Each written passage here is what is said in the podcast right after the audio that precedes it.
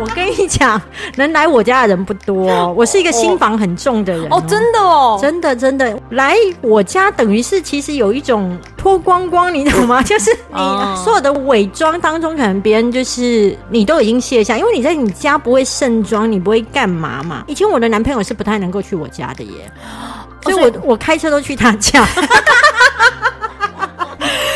没有要问这个是不是？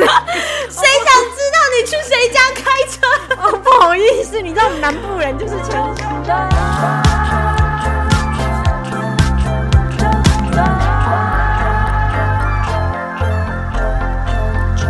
因为要尽量对着你的口。啊，今天这部收案呢？我们家我们家一向的水准不是这样，我们家我们家所有的水准就是在等你来调景的，啊，不是吗？这叫深夜开车吗？不是调情，不是这个调情，欢迎调情，不是来调情好吗？欢 迎先调情才能调情，不要再解释了。欢迎收听周台，我是周周，今天呢来到了黄大米家，使用着他的设备，然后开始来进行这一场的对谈。欢迎大米，大家好。他刚刚使用的是。我的设备，而不是使用我的人，好不好？没有深夜开车，好吗？哎、欸，我我我问一一件事哦，好啊。什么叫做深夜开车？深夜开车其实就是就是发生关系啊？是对、哦，什么叫开车？我也不知道哎、欸，然后因为你知道吗？就是你跟几个人开、嗯、呃发生过关系，可是你你这样问别人，人家会觉得有点尴尬嘛，嗯、所以大家就会换个名词，就是你开过几台车？你开过外国车吗？你还是都是本土车之类的？哦、然后就驾驶技术好吗？他的驾驶技术好吗？性能好吗？哦，原来是指这个意思呀呀呀！那我真的是不不。哎呦，继档次之后，来档次的故事是什么？档次的故事就是昨天呢，我在跟我的那个 Podcast 的制作人在聊天的时候，我们就聊到媒体生态的一些就是脉动，嗯，然后我就顺口说，哎，对啊，苹果不是已经卖给那个你们老板吗？这样子啊，你们老板把它买下来，这样是要干嘛？就这样，然后舅舅就在旁边说，哦，买苹果哦，不用啊，你家的器材就很好了，不错不错。然后我心想说。我家的器材跟苹果日报有什么关系？后来我突然会了解到，以他的档次，可能不会想到就是买媒体。我就回头跟他讲说：“ 我想啊，苹果是苹果日报好吗？不是一个 Mac，不是一个手机。”然后我就突然想起了一个笑话，就是有一天马云呢，就交代他的秘书说：“啊，中午到了，那就在中午的时间的时候，马云交代他的秘书说去买肯德基，然后他的秘书就走出去，然后就。回来之后就说：“我肯德基买好了，只剩下股权的部分做一些登记就可以了。”哇塞！所以你知道吗？买东西呢，你第一个直觉性的联想呢、嗯、是什么？它关系到你的那个档次。好讨厌哦！所以舅舅的档次现在是觉得听到苹果就是应该是买器材。那像我们这一种老人呢，就是买苹果就是在买一家媒体。但是我发现我的粉丝很有趣，当我把这个故事 po 出来之后呢，下面就有人写说。哦，我以为是去水果摊买苹果的，三颗一百。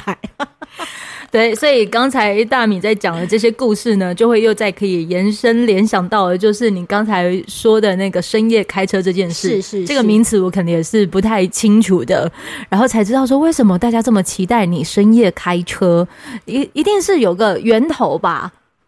其实那时候，其实我本身也没有想过，我今天会走上深夜开车以及开黄腔这一条路。就像是你有，你你有想过你是团妈这件事吗？呃，不会，不会啊，不会。因为你知道，从小其实我自己会觉得，嗯，如果要跟文艺沾上边，其实我是喜欢看那个有的没有的书，我不喜欢看教科书。有的没有的书来代表哪一些？比如说琼瑶。琼瑶、言情小说、情深深雨蒙蒙之类的，然后呃，古典文学、古典文学，欸、对，《红楼梦》那些我是都还蛮喜欢的。然后聊斋你也会看？哦，可以，因为我就是个鬼。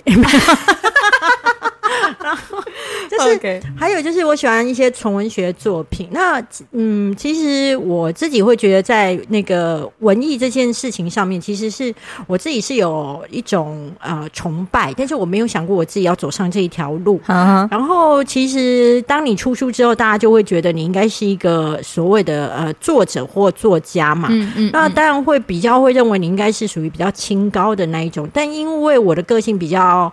搞笑，嗯，然后活泼，搞笑活泼，对，但不管在职场还是在在朋友圈，你的搞笑活泼，你都会用什么展现，让人家觉得说你怎么可以这么的有趣？我就是会把它就是这个东西歪掉啊。然后以前只要是我们公司要做好笑的新闻，就会说，哎、嗯欸，那就叫大米去。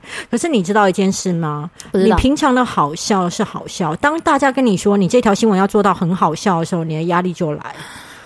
因为你突然觉得说、嗯、啊，这样是好笑吗？就是、嗯、那我要说的是说，其实为什么我到最后会变成我朋友那天还在跟我讲，他说哈、嗯，其实你本来哈在那个文坛的地位哈、嗯，可能你很容易就是跟别人搭不到、嗯，就是有同样都在写职场，有同样在写心灵之类的，你可能会容易搭不到。可是他说，自从你开始那个。一本正经开黄腔之后，就已经无人能敌啊！他说已经是走出一条你自己的路。那我要说的一点就是，我真的不是故意走上这一条路。我想没有一个写作的人有一天会突然觉得他可以自己在粉丝团上面开黄腔。那我要说的是，他回归到一个故事。嗯，当时在疫情期间的时候，大家很闷，然后心情很不好。那我就会觉得，其实我脸书上面，我希望给大家一点正能量。嗯，所以我就是呃，每天都会写笑话，嗯，然后比如说去找那种比较好笑的粉丝留言，就写上来，让大家就是今天在疫情期间可以舒压一下，嗯。那对我而言，我审核的标准只有一个，嗯，好不好笑，嗯，好笑我就写上去。那我当天呢，就是发现有一个粉丝在问我说，呃，就是因为我我们有家人吃素，对，然后就有一个粉丝在留言写说，那请问一下，素懒觉是素的吗？然后。就是你知道素那个是素食的素，他写素懒觉是素的吗？然后我就觉得这实在太有趣了。哎、欸，你知道你这个功能有什么功能吗？什么？可以吧？可以。可以，我觉得好了好了，是是是，可以吧？就是自己不要有个那个广电总局，好不好？OK。然后我就把它写上去，就请问粉丝说，有人问我说，素懒觉是不是素的？那请问大家呢？于是粉丝们就下方留言就讲说，如果没有吞进去，那其实是 当然是素的。但假设如果有吞进去，那就是混的。你知道吗？由于大家实在太认真的在回答这种乐色话了，嗯，所以就慢慢的就走歪了。然后你知道下面有，我记得那那一篇写下面有太多，就是呃所谓的名人朋友就他们留言说：“大米你怎么了？你最近发生什么事？”就是有一种你哪给他拍了啊？拍喽！对，就是怎么会自毁形象到这个程度？就是怎么会写出这种话？那当时我真的没有去想过说，他跟我的形象有没有关系？我只是觉得说这蛮好笑的啊。对对，因为这个，所以我我我觉得，当然是这个时候已经是崩坏到极致了。那那崩坏到极致之后，我最近又走到另外一个，就是其实我个性在爱情上面是保守的啦，在哦是保守保守，而且过度认真。其实，在感情上面，你可以单一专一，但你不要过度认真。你过度认真，其实对方压力也很大。嗯，然后。我会变成我不太会呃跟人家就是打情骂俏，嗯嗯，然后我也不太会去释放我对谁的好感。那我有有一天访问了一个爱情达人，好好，我们在访谈过程当中，他就讲了一些女生为什么会单身什么之类的。好，那但是他有一句话其实影响了我，他就说其实谈恋爱是一件很轻松的事情，真的不用这么认真，不用这么严肃。嗯，然后哎，我跟你讲哦，我我是一个学习能力很快的人，他这句话突然启动了我一件事，就是说哦，原来。嗯，恋爱你可以专一，嗯，单一，但是你不要这么样的呃，觉得好像。沉重，然后觉得哦，一起走下去就要一直走下去。那之后，因为我身边有很多朋友是一个很会跟男生打情骂俏跟贴标签的人，打情骂俏跟贴标签对，就是我有没有爱你不重要，而是我只要一看到你，好，比如说啾啾你是男生好了，就会看到你就会说，啾啾你长得好像我初恋男友，嗯，或者是啾啾，我觉得我喜欢的就是你这种类型的人，就是他是一个他不见得那么爱这个人，可是他是一个很敢贴标签。很敢去示好的人，oh. 那所以他的桃花会不断。Oh. 那我当时真的觉得，天哪，这些话你怎么说得出口啊而且我知道你根本没有那么喜欢他，但他还愿意这样讲出来。哎，对对对对，可是我告诉你哦，他是宁可交往之后不满意。丢掉，但是他不要错放一个。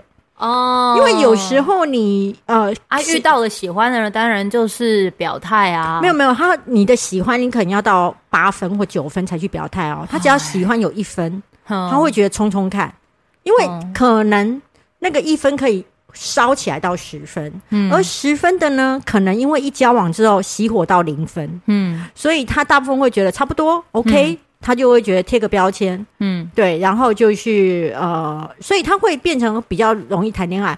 那我要说，后来我最近的影响就是发现说，嗯，因为粉丝有时候都会很期待我跟谁交往，所以只要有看到我跟哪一个异性的那个网红有互动，就会开始说。哦，这台车可能是蛮适合你的哦。最近是不是要你开的那一台？是不是那个的名字上面就是有个山字头的那一个？哦，你说威爷车吗？威爷车是一台威车，是 一台好车。Oh, OK，对，大家就会鼓励我要去开威野或者开林峰皮嘛，哈。然后你知道以前我的个性哦，遇到别人这样一定会说：“哎呀，没有啦，我配不上他啦。”哎呀，他们那个他们的眼光很好之类的，我们是没办法。就是你知道南部人，我是高雄人，南部人就会就是谦虚嘛，然后就会推掉，就说：“哎呀，那个没有办法什么之类的。”那但是我觉得我好像走到了另外一个境界，我就现在就会写说：“真的好想开一下哦，不知道有没有机会可以让我开一下吗？”然后之类，就是开起来，开起来。之类的，哦、就是以这方式，对对对，然后会变成是，反而是林峰皮医师跟威爷，其 实现在很害怕来我家，他们觉得自己内裤可能要多穿几条，哎、免得被偷开车。然后我就跟他说，太好笑，我就跟他说，你如果内裤穿这么多来我家，我觉得还是不要好了，因为到时候我如果没有对你开车，你抱着那一叠内裤，你会失落。哎呦，就是。你知道吗？人生就是要这么 wholesome。希腊是是好玩啊，可是我我我我试着把你就是拉回来。今天的重点我们已经聊了就是快二十分钟哦。然后其实这一次啊，我要跟他大跟大家就是要推的是可以强悍也可以示弱。这个呢是大米新书，对他的书。然后他刚才讲了任何的故事啊，我觉得我很会延伸。我要延伸到哪边去？你刚才其实就是在展现一种就是开玩笑放轻松那种感觉。当菜鸟在职场里可能也说着像你现在说的这一些的话语的时候。他们会不会就是也就是别人听到的时候会觉得说，你开什么玩笑？菜鸟不可以这样啊！对，这就是就是是不是可以各种人生？因为当可能好，我们在展现着大米米姐的那一种的那种放轻松跟幽默感，然后好也有人就想说也来试试看，就是展现他这一种的幽默感跟放轻松。可是场合不对，或者是当他可能在一个环境跟领域里，他也这样子做的时候，也在开车的时候。不行啊，因为你知道吗？菜鸟你还没有被大家了解。哦，菜鸟最重要的是要先有礼貌、态度好、啊、配合度高，呵呵这样子你一定会讨喜。姐，来，菜鸟的定义，我们大概是在定义在哪一个？我跟你讲，菜鸟有不同的定义，因为有些人是三十岁就出道。第一个是你到这一家公司，嗯。哦，你都没有职场经验，你第一次到这家公司，你是纯度百分百的职场菜鸟。嗯，那这个时候你还很年轻，所以你知道吗？年轻看起来就是可爱，所以我们教你什么东西呢？我们都会觉得 OK，你笨笨的也 Q。所以基本上这个时候呢，你只要态度好，然后就适度的赞美前辈们，嗯哼哼哼，然后以及。如果前辈今天多教了你什么，感觉上有点累，就去买饮料给前辈。因为讲真的，菜鸟没有什么钱。所以他买得起，也不就就是一些饮料吗？好烦了！你现在在讲说，我现在买来找你录音的时候，我买了红茶。对，你买了红茶，而且你知道吗？只有红茶，还没有牛奶哦。你知道菜鸟真的太穷了，九九可以下次加一点牛奶吗？那五块我出。哦，对，好瘦。对，就是说菜鸟你要表达适度的感谢，那这样前辈就会很开心，因为前辈也不会期待你这一只菜鸟送什么 LV 或什么来感谢我们。你如果送很贵重的时候，我还会想说，那你爸爸现在单身吗？又或者是说，你是不是买假的？不会啦，会觉得怎么会这么搞了一手，这不太妥。就是你是菜鸟的时候，你就是适度的表达你的感谢，以及记得态度好、有礼貌，所以不能这样子开玩笑，不行，因为你那时候你的面目模糊，面目模糊。对，你刚到一家公司的时候，你这个人还没有立体出来，你只是一个编号，或是你只是一个名字，你是一个平面。可是等到你在这家公司久了，你慢慢的会立体起来，你会。变成你是一个有个有声音、有表情、有其他连带关系，你会慢慢的像积木一样堆起一个人体。可是你进来的时候，其实你只是一个编号跟一个名词，就很像是有人如果进到新人进到这间公司，他不会记得你的名字，他只记得你三个字，那个谁，妹妹。妹妹、弟弟、帅哥，那个谁 没啊？嘿，帅哥来哦，妹妹来来之类的。这个时候你不要挫折，因为你知道，对于老鸟来说，他每天要接触太多妹妹了，他真的记不住。你待久了，人家就会记得。哦，你不要因为人家记不住你的名字就玻璃心。你心里要想的是，没关系，当我做出成绩，他就会记得我。好，这个阶段的菜鸟呢，其实我觉得大家都是比较能够接受的，因为你是刚从学校毕业嘛。对对对。那你只要把握我刚刚提到的原则，就是有礼貌、态度好，还有适时的那个表达感谢，基本上你在职场上面的路就不会太辛苦。再出街，嗯、到第二阶段的菜鸟是你开始跳槽。那不论你在前一家公司你多能干，你要记住一件事情：强龙不压地头蛇。哦、oh, 嗯，你去了一家新的公司之后，你就是要回归到你还是一只菜鸟。为什么呢？因为你包含所谓的行政流程，嗯，包含公司的文化，嗯，还有公司的就是呃所谓的效率跟节奏，每一家公司是不一样的，完全不一样。对对对，有些公司慢的跟乌龟一样，然后彼此还会讲说 今天好累哦，然后你想说天哪，他在累什么？他今天整天都没在忙，哎，都不是在上网而已吗？但是你知道吗？对他而言。嗯，也许那样就是很累，所以你要知道，你要尊重不同的文化的差异。你去到一家新的公司，你就要认为你出国了。哦，当你用出国的心态，你就会包容那一种不同的文化，而不是抱持的批判。嗯，对，你用出国这件事这件事情来形容，我觉得酷。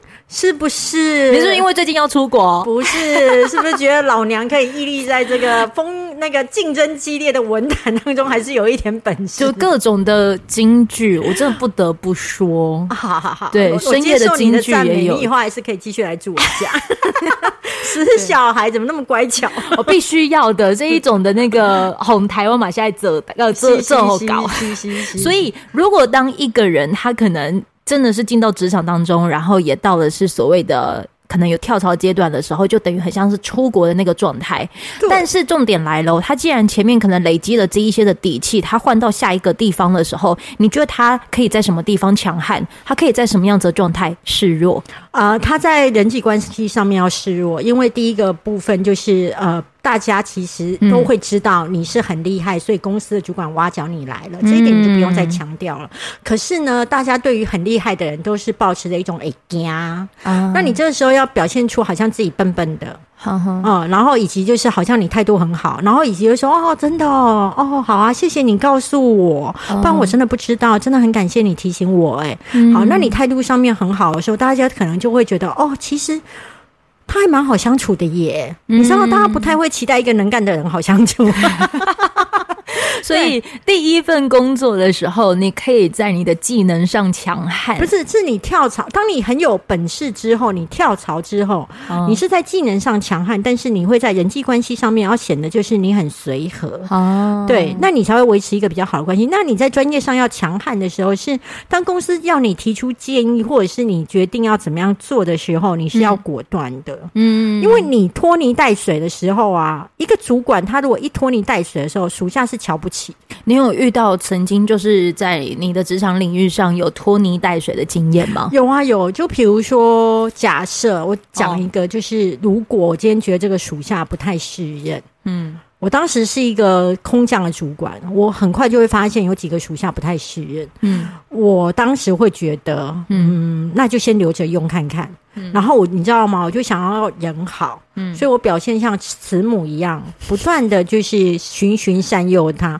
我每循循善诱一次，我就是被他表一次，以为啊，大明要米姐要对我开车了，是不是？不是循循善诱来我家？不不不不不，我跟你讲，能来我家的人不多。我是一个心房很重的人哦，哦，真的哦，真的真的，我是一个心房很重的人，就是说，嗯，我自己。其实，嗯，会觉得来我家等于是其实有一种呃，简直像类似打后不脱光光，你懂吗？就是天哪，就是你所有的伪装当中，可能别人就是你都已经卸下，因为你在你家不会盛装，你不会干嘛嘛？是啦，是啦。对，可是。最近有比较好一点，最近比较能够接受别人来我家，因为其实我也是在强迫我自己的心智，因为我觉得如果我一直是属于封闭，不愿意别人进我家，以前我的男朋友是不太能够去我家的耶，所以我我开车都去他家。没有要问这个是不是？没有问这个，谁想知道你去谁家开车？哦，不好意思，你知道我们南部人就是诚实，太好笑了。好了，来拉回来。所以当你可能可是我觉得大家不想拉回来。不管你拉不拉回来，记得去买一下这一本，可以强悍也可以试用。好了，你你把他这样拉回来之后，然后来啦？没有，他就会觉得我是一个就是人很好的主管，所以他就可以继续摆烂。哦。你知道他每一次的摆烂，当属下每一次的摆烂，其实就是在告诉别人说你这个主管管理无能。嗯、哎呦，对，所以我当时的呃情况，然后其他的属下也在看，嗯，你怎么对那个最不适任的人，你要怎么做？当你是用循循善诱、一脸慈母的样子的时候，其他人就说他那么烂都可以活着，那我也可以继续烂。嗯，这是一个对组织而言很不好的，而且在管理上面会变成你很大的一个毒瘤。嗯。然后后来，所以我说我有拖拖拉拉，是因为我真的大概已经到了三个月、四个月了。嗯，其实它是一个。等一下，我给大家听一下这声音，因为我们现在录音的时间呢，大米家外面刚好就是要准备下雨了。对，雷公也很想要参与今天的话题啦。第二，第二，第二。然后呢，就是好险我们都没有做什么亏心事，嗯、所以没有打算要躲起来。好的。然后反正那个属下。这个样子的时候呢，我又拖拖拉拉一阵子才把他开除。嗯，其实那个过程当中真的是很不舒服的，因为你会发现其他的属下也越来越摆烂了。哇，所以你很，所以我自己后悔的一点就是说我该断没有断。嗯，然后你知道吗？我断把他开除之后，嗯，其他的属下就开始会觉得啊，天啊，你是一个会会开除人的主管哎、欸。嗯，我告诉你，突然就乖了。突然就乖了，嗯，所以我要说一件事，就是说，如果你今天是一个空降的主管，你大概不要先积极的。我书里面有提到嘛，就是第一件事情，嗯、空降主管很容易想要自己就赶快建立一个功勋，对，万万不可。你你的你的厉害，其实挖角你的人都知道，你不用这么急，嗯、你应该是要先了解这一个公司的文化，嗯，然后稍微查访一下，嗯，然后之后再决定，嗯。你要做哪些事？记得你要做哪些事，你不应该是成为你自己的荣耀而已。你要把这个面子给你上面的主管。嗯，所以你要用情谊的态度去找你上面的主管说：“叉叉哥，呃，我发现呢，其实我的。”底下有几个小朋友有什么样的问题？还有说有一个制度呢，我觉得它会让我们的那个绩效会比较不好。如果稍微改变一下这个方式，哦、嗯呃，用怎么样的来调来管理的话，可能会好一点点。那叉叉哥，你觉得可以吗？还是你有什么建议？嗯、记得一件事情，一定要让你的主管参与你的改革，哦、因为唯有他力挺你的改革，才会有力量。嗯、那以及当他。呃，也参与这个改革之后，哼哼，你可以把这个功劳先给他，嗯，因为他会知道是你真的是帮他推出这一个，他不会忘记其实主要功力是你，可是你要做面子给你的主管。可是我想要再问另外一点哦，就是你说这是空降部队的时候，他可能就在这里头，然后可以就是荣耀归于那个好，比如说你当时是小主管，主管啊，嗯，你是小主管，中主管帮你，然后大主管就是也会觉得有肯定。可是现在有一个状况哦，小小主管，你中中主管不挺你，但大主管爱你爱的要命。这个时候的小主管，他能够怎么样子安身立命？离开还是继续？你的意思是说，你的直属主管不爱你，但是你的大老板大老板爱你？嗯，那要回归到一件事情，就是你要去想一下，嗯，你跟你的小主管之间是发生了什么事情？嗯，你一定可以归纳出他不爱你的原因，比如说你功高震主。嗯，譬如说，你功高震主，就是你有在这里面的书有提到的一个故事。对，就是如果你的你的光芒已经耀眼过超过他，嗯哼，那他一定会不舒服，因为他会觉得啊，你再来是不是要做掉我？嗯，这很像是你之前有讲的一个故事、欸，哎、欸，对对对，那个他在好像在香港，对不对？哦、对，不是他，啊每一个是中中，嗯，每一个中间主管，嗯哼，哼哼，其实都有一天会面临到你的栽培你的主管他不爱你了，嗯，因为你威胁到他。那那时候我会觉得一件事情，就是说，当你威胁到他的时候呢，你要么就保持低调，嗯。然后态度好，然后给他更多舞台。可是这一种日子你过不久，真的过不久，过不久，对，过不久，因为你会觉得我为什么这么憋、嗯、啊？你无能，你要加油啊！你为什么你无能，我还要跟着你无能，才会让你舒服一点？嗯、这种小穿小鞋憋屈的日子，你是过不久的啦。所以我会比较建议是说，当你的小主管如果不爱你的时候，嗯，要么就真的干掉他，嗯。嗯，找机会干掉他，要么你就是去外面了。嗯，我我觉得这个东西已经是无解了。对，他他真的是无解。所以，当你可能真的困在这其中的时候，偶尔就是可以看看那个大米的这一本书，然后去看看他的粉丝团，就是可以看看他开夜车。没有没有，我还是有真金八百教大家一些职场上面的一个生存之道。可是不知道为什么，嗯，后来大家好像简直是把我这边当做一个深夜的乐园。哎呦我的妈！其实不管是什么样子的乐园，或者是各种的一些面向的讨论，我觉得在大美身上，他一直在散发出的一个气息，就是他一直很希望能够，就是透过他的故事，让更多人去看到说，你立即骂苦苦参就参。美好，那个惨到最后过了一阵子之后，都会变成你的故事。呃，也不仅是故事，应该是说，哈，人哦，其实你人家常说一件事情，就是你近看是悲剧，远看是喜剧。嗯。那常常你自己在深陷在那一个苦难当中的时候，你太执着在一件事情，就是委屈，嗯，还有怎么会发生在我身上，嗯，然后我怎么那么衰，嗯。可是我要说的一件事，就是很多时候你在经过几一些年之后，你回头看那个衰、那个倒霉，嗯、也许它是你人生的一个转折点，是你人生要往上走的转折点。我现在一直都有这种转折点。对对对对对对对，嗯、应该你已经来到九弯十八拐，你简直是一个北移，好吧？北移公路的意思，对对对，北宜宜兰呐。我我的意思是说。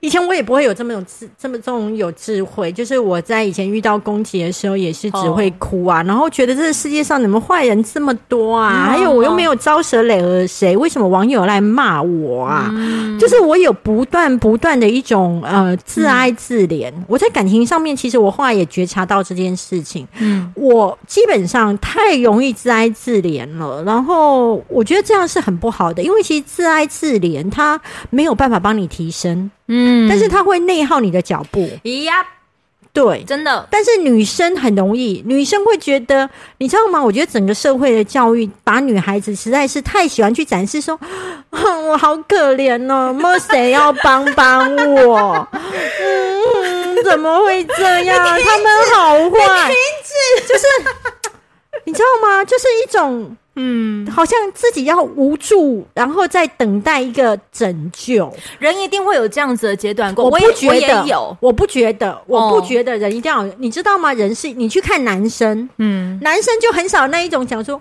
嗯，我跌倒了，我需要一个 那个白雪公主来扶我起来。没有哦，你知道我后来常常提醒大家，在教育自己的女儿的时候，你应该用教养男生的方式，因为其实我们整个社会对于男生是一个比较礼遇、宠爱，这是一个父权的社会。对，那既然他是一个既得利益的、比较容易得到利益的性别，对对，那教那样性别的方式，可能是对他是好的。嗯。他才能可以拿到那些既得利益嘛？对啊，所以你应该要把女孩子的教养方式稍微调整一下，嗯、要比较像男生。嗯，你要告诉他说，你要独立，要自主，嗯、你要把你的生命掌握在自己手上。嗯哼，你知道我们在教育女孩子的时候，常常就是说，啊，你也给了，你也给啊，呵哈就好了，嗯、好像你只要会嫁得好，跟会生。嗯你人生的存在价值只剩下婚姻跟子宫的时候，你就可以圆满。但事实上根本就不是。对，你到最后，你人生当中圆不圆满，还是回到你自己本身。嗯，你是不是能过得好？嗯，那所以他在教养的时候，不应该是一个这么样是依附嗯，然后期待被拯救，嗯，你知道，你期待被拯救，你就会常常落空，嗯，因为世界上没有那么多超人，你懂吗？他就算有那么多，他也不见得有时间去一天到晚在那边找电话亭换衣服，嗯，所以他不会来救你，而且现在也没有电话亭了，对。啦，所以你要知道一件事情，呵呵。尤其是女生的听众，嗯，当你。唯有你自救、你自立、你你自好的时候，你自己会喜欢你自己，嗯、那你也才能够呃，有可能有一个跟你是在心灵上面是一个差不多独立的人。嗯、你知道，如果彼此是一个依附的关系的时候，嗯，依附的人很爽，被依附的很累。你不知道他什么时候会觉得他不想让你靠。当他不想让你靠的时候，你就会觉得天崩地裂。嗯，所以我觉得这个想法你必须稍微改变一下，以及为了让你下一代你的女儿过得好，你要把她当像男孩子一样养，然后像期待男孩子的发展一样。从来没有一个男孩子会被期待说啊，你只要找到一个好老婆就好了，你人生就顺了。还有你只要能够生小孩就好了。我觉得，我觉得这样子。的一种期待啊，不论是只放在谁的身上，嗯、我都认为太原始了。我觉得从在跟大米当短暂的两天室友的过程当中，哈，或者是之前的好几天的室友过程当中，从一个行为我能感受到，他现在已经开始有就是。到进入到他认为比较圆满的状态了，是什么呢？他自己在早上的时候，默默的拿出了一台那个按摩的那个一个机器，然后在那边组装。他已经组装到八成的时候呢，我就觉得他已经可以独立自主了。其他的后面我只要帮他螺丝松紧就好，啊，就弄紧就好了。对对，你知道 我其实真的，你知道我以前啊，只要就是那个买的家具啊，嗯、他告诉我要组装啊，嗯、我大部分都会觉得那我不要买了。为什么？拿出来这组装很有趣。欸、你刚刚在组装的时候，我才知道那些扳手跟那个附的小、哦、小小工具，就是要把它弄紧。我这辈子我从来不知道它是用来干嘛的耶！哦，真的、啊，我从来不知道啊，因为我觉得以为它是冗员累赘吗？我在想，它一定有一个功用，但不在我大脑里的思考。不在，然后我不太清楚他为什么付来。我我最近还要买了一台飞轮车嘛，嗯，啊，对啊，我听说你有飞轮车在哪里啊？飞轮车那一台啊，那一台啊，就是我房间那一台。OK，对对对。其实我家有两台飞轮车，有一台已经被借走了。哦，好，我要说的是说，我记得我那时候在买的时候，好哈，那个店员就跟我说，哦，这个要自己煮，这个很简单。我说自己组，我说我不要自己煮，嗯，他说我那要加钱，我说我加钱，所以我就多加了几百块，所以。应该是说，我现在是在尝试一些我自己本来我觉得我不擅长，甚至我会排斥的事情，然后我会觉得，那我我试试看，看能不能搞定。可是你要回首一件事，就是当你去试试看，然后后来你搞定的时候，你要记得跟自己讲说：“哇，你好棒哦，你也是可以做到的呢。”对，你真的可以做到，我赶快给你掌声鼓励，再来个掌声。对，哎呦。好像你要问我什么？快点！没有啦，其实今天已经聊的差不多了啦。哦，真的吗？真的吗？那记得大家要看一下，可以强悍，也可以示弱。呃，第一个是我自己会希望在这本书当中分享我在职场上的挫折，嗯，那以及是怎么样走出来的，让你知道虽无虽以及人之衰。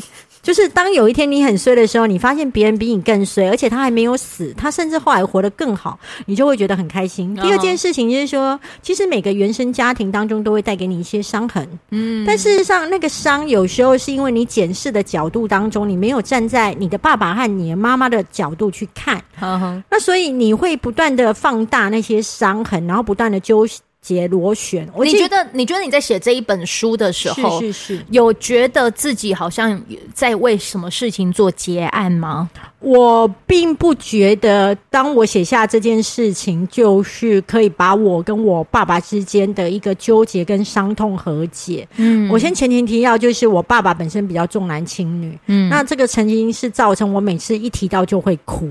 那我自己写这个的时候，其实是换一个角度去同理他，他怎么样，他都算是一个好爸爸。是啊，只是我觉得，嗯，他最爱的不是我。